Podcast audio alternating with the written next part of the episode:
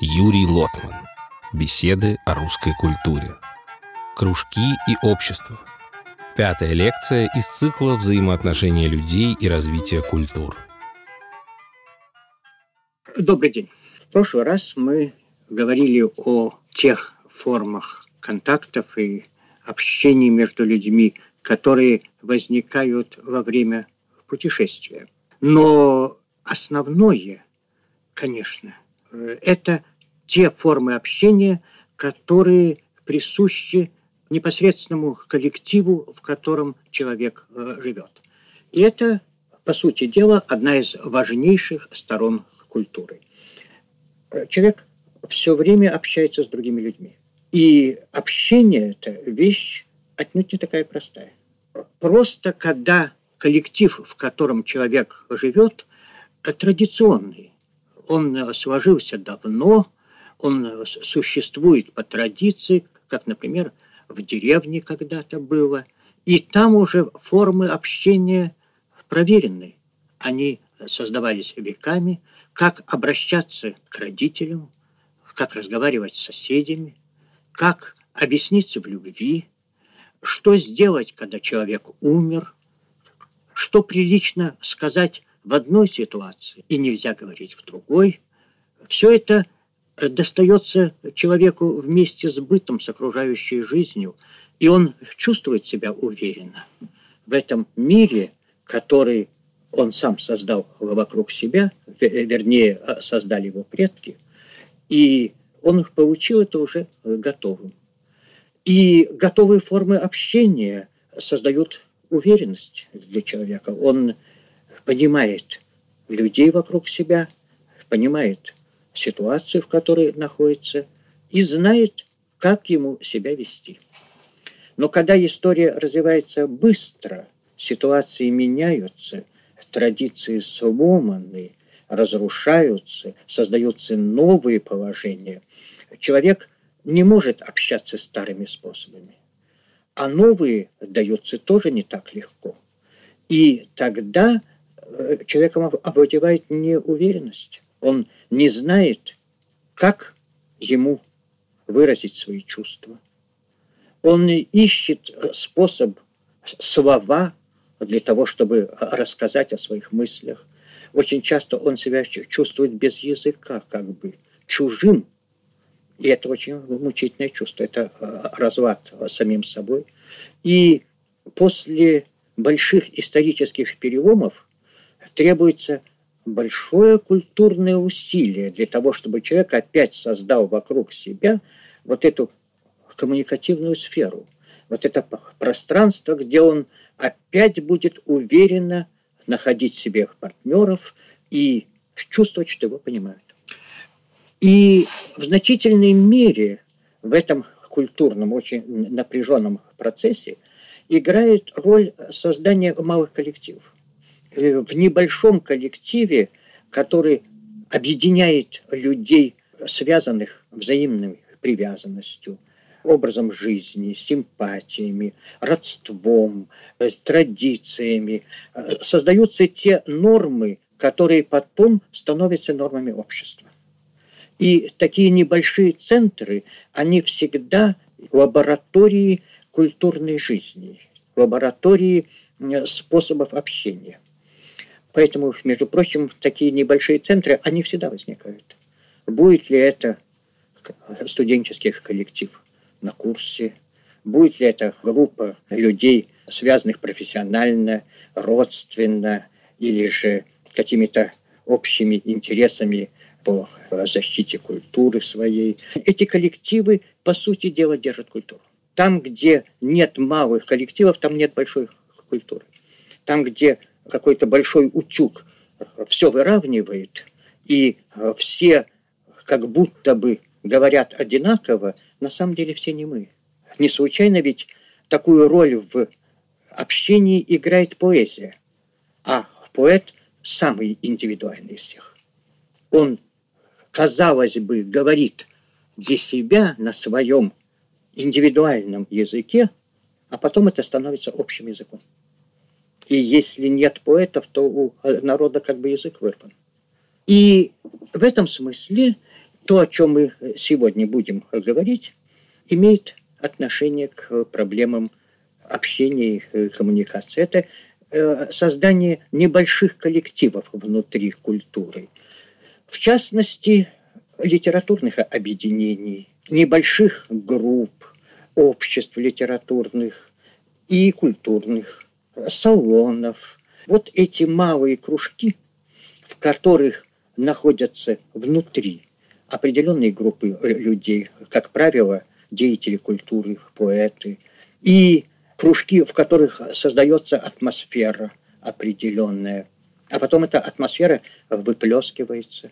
Мы прекрасно знаем, что, скажем, европейский романтизм зародился в нескольких кружках, небольших группах молодых людей. И точно так же и другие культурные э, явления.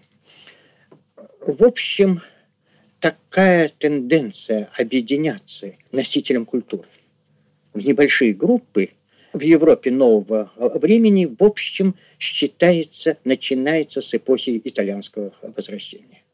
И особенно ощутительно она с XIV века именно в Италии. Здесь э, создается новая культура, здесь появляется новое искусство, и здесь создается настоящий культ небольших групп просвещенных людей.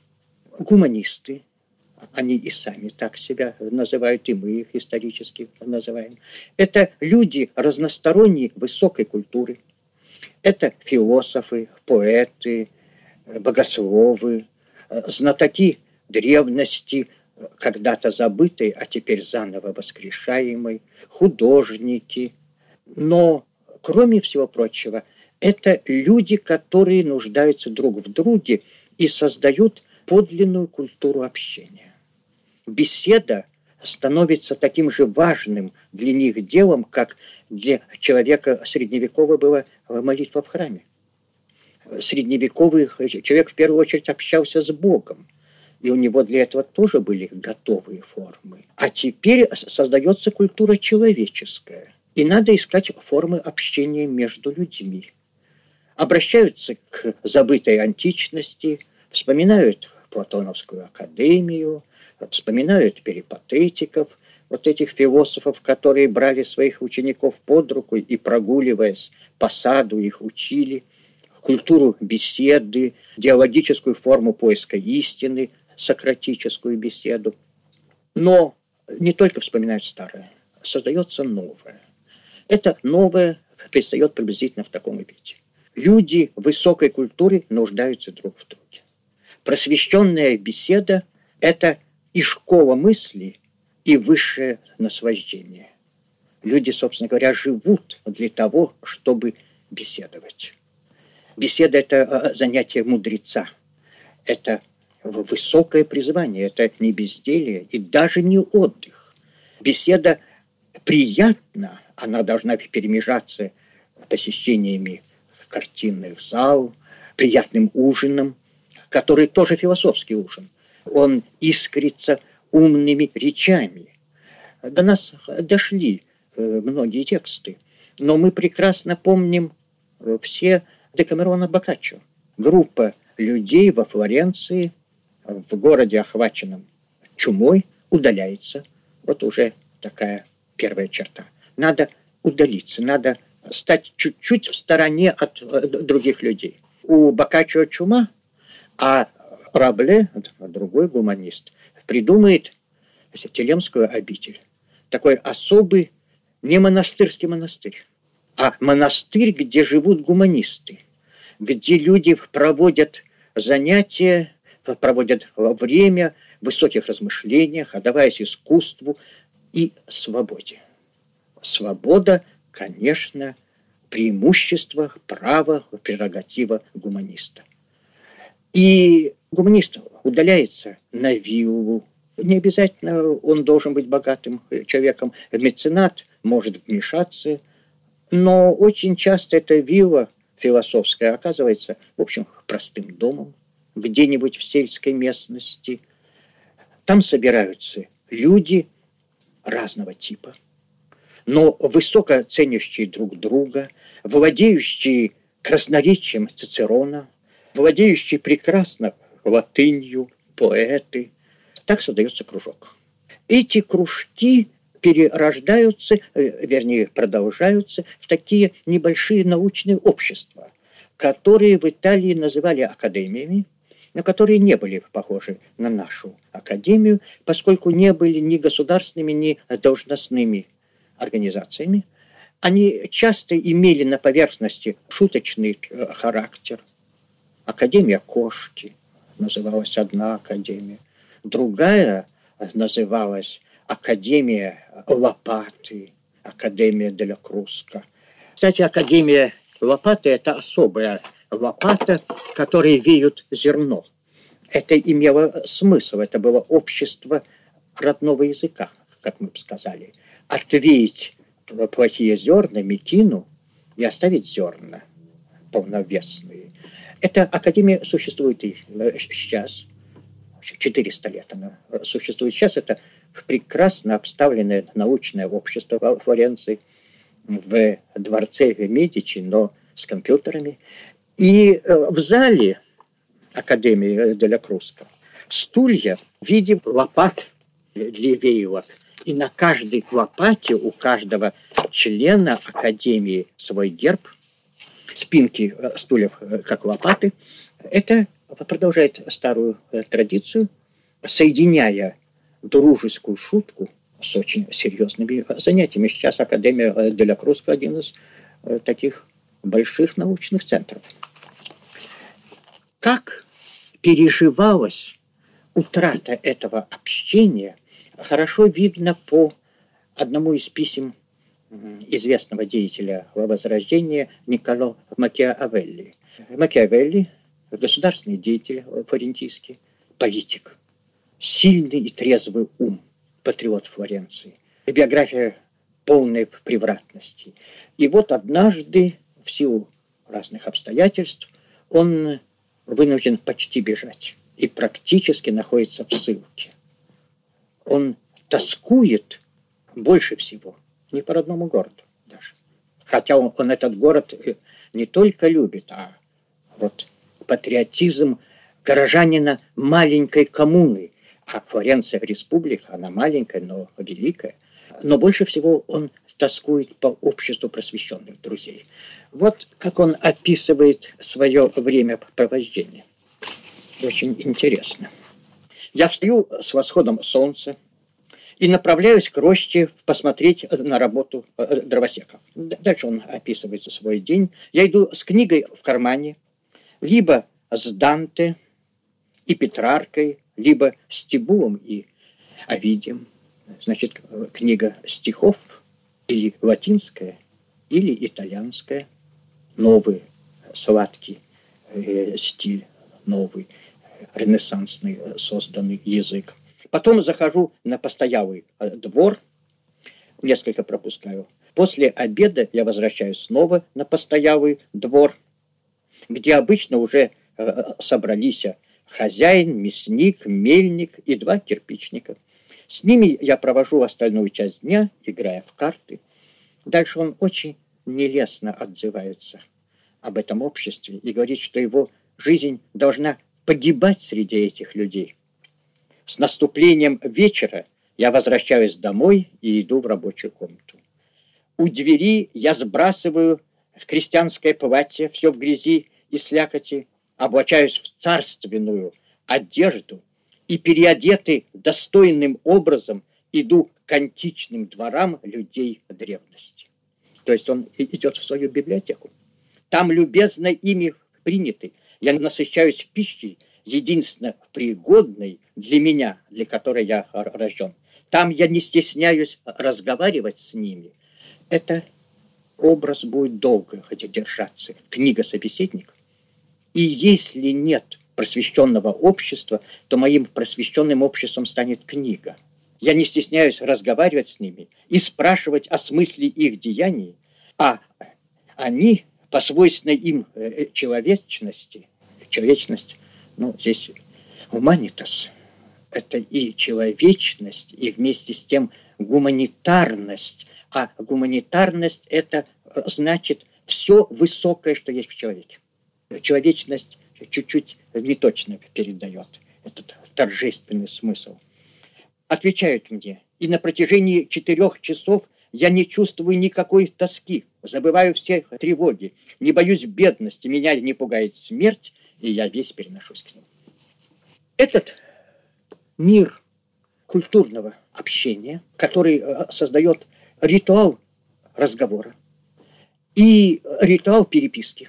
Культ переписки тоже появляется особое искусство частного письма. Между прочим, мы это искусство, в общем, сейчас практически утратили. В значительной мере точно так же, как мы утратили искусство э, разговора. А дальше мы увидим, как веками европейской культуры создавались эти искусства.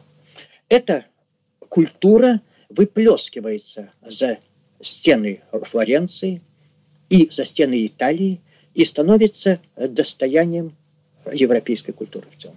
Она переносится и в Германию, и классиком ее становится Эразм Роттердамский, и посещение мудрецом мудреца становится такой ритуальной формой. Эразм едет к Томасу Мору. Они знакомы по переписке, но никогда друг друга не видели. И Томас Мор, говоря с незнакомцем и пораженный его умом, восклицает, ты или сам дьявол, или Эразм, потому что другого такого мудреца найти нельзя. И письма, не только научные письма, создается культура и частного письма. И дальше мы можем перейти как бы к следующему этапу, перенестись во Францию.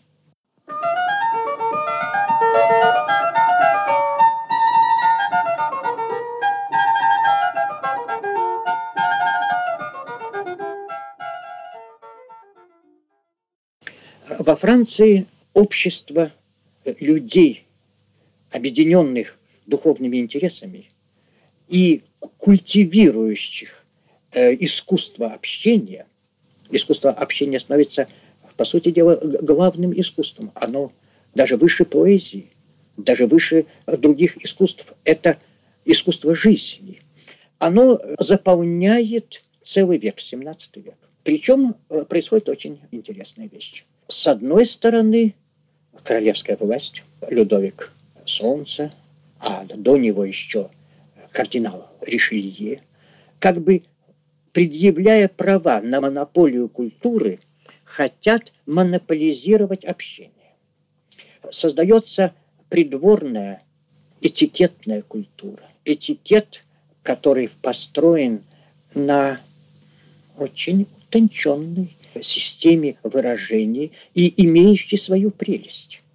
Придворная культура эпохи Людовика XIV э, сочетает безусловный культ короля с утонченной вежливостью, которая как бы заменяет равенство. А двор привлекает к себе поэтов, особенно театр привлекает двор. Но важнее еще другое. По инициативе Ришелье создается академия французская академия, э, l'Académie française, которая до сих пор существует, и которая не академия наук, а опять-таки общество родного языка.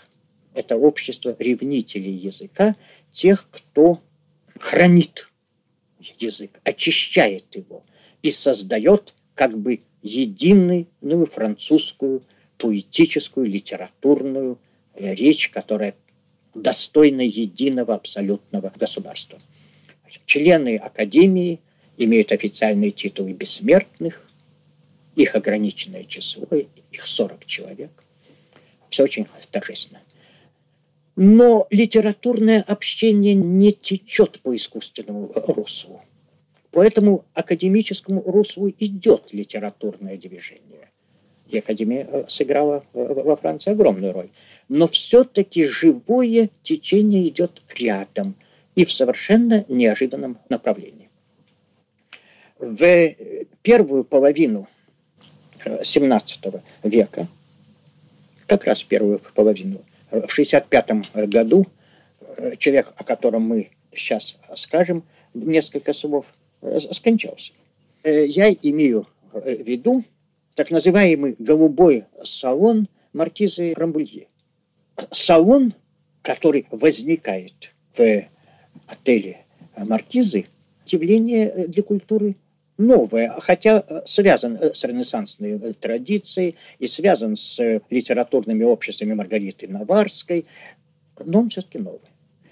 Что в нем нового? Во-первых, это неофициальное общество. И даже оппозиционное. И э, Ришелье смотрит очень косо на это общество, и даже у мадам э, Рамбулье были опасные моменты в ее биографии. Поскольку страна еще помнит фронту, и аристократическая оппозиция правительству очень тревожная вещь. Но политическая оппозиция не играет большой роли в голубом салоне. Это культурная автономия. Голубой салон, во-первых, совершенно меняет отношение женщины и мужчины. В центре салона, и это останется для салона навсегда, стоит хозяйка, стоит женщина. Но не только женщина находится в центре салона, она меняет свою культурную роль. Женщина как предмет поклонения, женщина приравненная Богоматери, культ дамы, это все знало Средневековье. Но при этом э, превознесенная женщина могла быть выше мужчины, но не могла быть равной ему. Она обладала некой идеальной властью и реальным бесправием.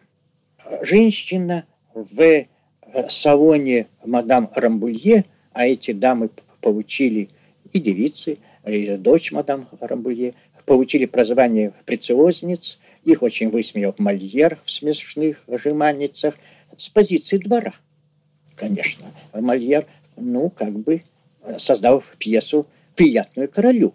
И представив этих э, женщин в виде уродливых карикатур, правда, потом он сам оправдывался, что он имел в виду не их, а только провинциалов, которые им подражают. Эти дамы прежде всего увлечены науками. Они хотят интеллектуально встать рядом с мужчиной. Они изучают латынь, астрономию. Один из современников жалуется, что если перед дамой из салона предстанут воин, изрубленный в бою, щеголь, надушенный и украшенный лентами, и аббат, говорящий по латыни, то наибольший успех в любви, конечно, будет у аббата. Потому что он занимает разум. Эти дамы занимаются искусством, этим самым науками и демонстрируют нежелание становиться э, предметом или же, э, по крайней мере, вот включаться в обычное женское амплуа и считать, что любовь самое главное в жизни. Они мучают своих поклонников, например, дочь мадам Рамбуе, 9 лет своего э, жениха мучила, не увенчивая его верной страсти. А между тем культ ее процветал, ей посвятили целую книжку, она называлась «Гирлянда», где э, несколько десятков стихов в ее честь. Это ученые дамы. Это мир замкнутый.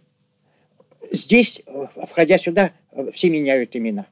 Имена берутся из романов. Здесь царствуют поэты, а не воины. Здесь разночинец, поэт Вуатюр, находит равное, даже почетное место.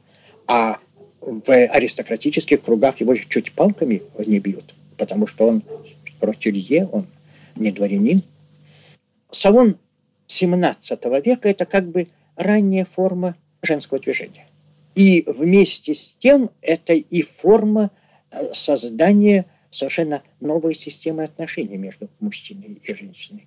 Системы отношений, основанной на интеллектуальном равенстве и освобожденной от обязательной любви. Представление о том, что кроме любовных отношений между мужчиной и женщиной других отношений быть не может. Вот это и есть то, с чем салон борется. Конечно, мода есть мода, и это прециозная женское движение приобретает очень часто карикатурные, смешные формы, э, над чем очень смеялись э, современники, в основном мужчины, или же придворные. А на самом деле это было серьезное движение. Но содержание салона еще дилетантское, еще, ну, как бы такое общеобразовательное. Новый этап в XVIII веке. XVIII век – век философов. Двор бледнеет. Двор уже состязаться в культуре с салоном не может. Академия приобретает известную автономию. Правда, уйдя из-под власти двора, она попадает в когти ужасных дамских интриг. И выбор академика становится настоящей борьбой салонов, столкновением женских интересов, поскольку каждый салон имеет хозяйку, и каждый э, салон претендует на некое отмеченное э, положение. Салон становится центром культурной жизни, прежде всего жизни э, философской. Меняется облик хозяйки салона. По-прежнему сохраняется положение о том, что в центре салона находится дама. Но это уже, как правило, дама второй половины жизни. Блестящая умом, характером, иногда властностью, а не красотою. Э, Вольтер даже однажды ядовито сказал, что хозяйка салона типичная это женщина, которая вместе с закатом своей красоты приветствует восход своего ума. Но э, не следует думать, конечно, что э, салон совсем лишен и прелестных дам. И я бы хотел напомнить одну романтическую историю. В начале XVIII века французский дипломат, гуляя в Константинополе по э, базару, купил продававшуюся там черкешенку. Девочку, ей было, видимо, лет шесть. Она не говорила, разумеется, ни на каком языке, кроме родного, а в Константинополе никто этого языка э, не знал, и откликалась на имя Гайде. Он привез ее в Париж, отдал э, на воспитание своим родственникам. Видимо, как и все молодые девушки, она была отдана в монастырь. Это было обязательное женское э, воспитание в этом кругу. Несколько лет в монастыре, где девочек учили игре на клавесине, вышиванию, пению. Уехал он снова в Турцию, потом э, вернулся уже больным, и вдруг вспомнил, что он ее купил за деньги. И в очень нежных, но настоятельных просьбах говорил, что он хочет быть для нее и отцом, и мужем одновременно. На самом деле она стала только сиделкой его, потому что он уже был болен и полубезумен. Ее крестили, дали имя Шарлотты, но это имя не удержалось, а имя ее во французском произношении стало Айсе. И вот как мадемуазель Айсе она вошла в историю. По сути дела, ее очень быстро забыли, потому что она вскоре умерла от чехотки. Но потом были обнаружены ее письма, которые оказались одним из сокровищ литературного творчества Салона. История ее была э, романтична. Она полюбила кавалера Эйди, а он был мальтийский рыцарь. Как мальтийский рыцарь он э, не мог жениться. Любовь их была очень постоянной, у них была дочь. Хотя э, любовь была и существование дочери, все было скрыто, это было покрыто тайной. И если бы не ее прелестные письма, которые вместе с тем рисует прекрасно внутреннюю жизнь э, салона. Это э, сочетание э, высокой культуры и мелких сплетен, поскольку замкнутый мир одновременно способствует и выработке дифференцированного, утонченного общения и вместе с тем мельчит интересы. Париж этой поры имеет образцы разных салонов. Тут можно назвать и мадам Жофре, женщину не дворянского происхождения, но вышедшую замуж за аристократа, умную, властную женщину, которой э, Екатерина II писала письма как сестра сестре, которая э, в своем салоне пригревала будущего короля Польши Понятовского. И когда он был избран королем, он писал ей, маменька, Вот я и король, не сердитесь на меня. Там бывали и Вольтер, и Дидро. Салон э, становился территорией, на которой властвовала философия. А философия была реальным правительством Европы. Короли дрожали перед философией. А вместе с тем здесь создавалась та, как выразился Пушкин однажды, тот разговор высшей образованности, умение и культивирование точного слова, острого ума. Э, не случайно человек этого салона получает кличку «Эсприфор» – «сильный ум». Но, конечно, салон – это только проходящий этап. И плебей Руссо в салоне не ужился. И следующим этапом будут другие организации. В Париже литературное общение выйдет в кафе, а затем в клубы, а затем в политические общества и конвент. Э, значительная часть деятелей революции будут литераторы. В Германии будут э, создаваться общества, небольшие кружки так называемых штурмеров, юношей, растрепанных и бледных, с горящими глазами, готовых штурмовать весь мир. Ну, как сказал один из героев трагедии Шиллера «Разбойники», мы создадим такую Германию, перед которой Спарта и Афины покажутся женским монастырем. Германию героев. И тогда же, в XVIII веке, литературные общества начинают возникать и в России. Но в Германии и в Италии, в России и в Венгрии литературные общества приобретают в каждой стране свой характер. Они все развиваются как бы под тенью французского салона. И 18 век – это э, век Франции.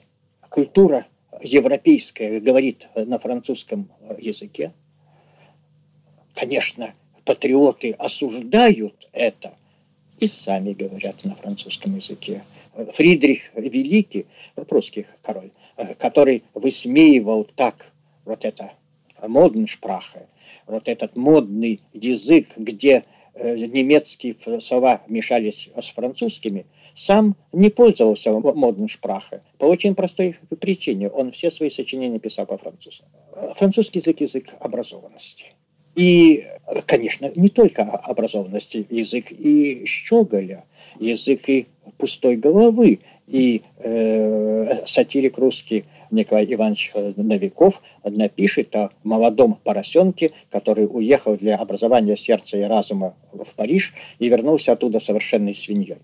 Совершенное на языке той эпохи значит законченная и, вместе с тем значит образованная. Вот, значит, уехал диким поросенком, э, вернулся образованной свиньей. И все-таки вот этот э, салон остается как бы нормой. Хотя Нигде в Европе он не повторяется. Салон – это в таком виде, как я сказал, это чисто французское явление. В России литературные общества э, отлились э, в свою, иную, отличающуюся от э, французской форму, и нашли свой облик не сразу. В XVIII веке литературное общество еще только ищет свои формы, и очень часто это объединение родственников, поэтов, находящихся в каких-то дружеских и родственных связях. Вот таков кружок Державина, где объединены поэты, женатые на сестрах, или связанные длительной дружбой, внелитературной. Иногда играет роль в поместном быту соседство. Люди объединяются по признаку соседства. Иногда объединение вокруг какого-то центра, вот таким будет Московский университет. И идут поиски. И подлинные формы литературного движения выкристаллизовываются только к концу века. Но что очень важно, литературное общество, литературное объединение в России с самого начала будет объединение молодых писателей. Писателей, которые еще не обрели известности, и которые объединяют свои силы для поисков какого-то нового пути. Как складывается этот новый путь? Поговорим в следующий раз. Благодарю за внимание. Мы благодарим эстонское национальное телерадиовещание за предоставленные записи лекций Юрия Лотмана.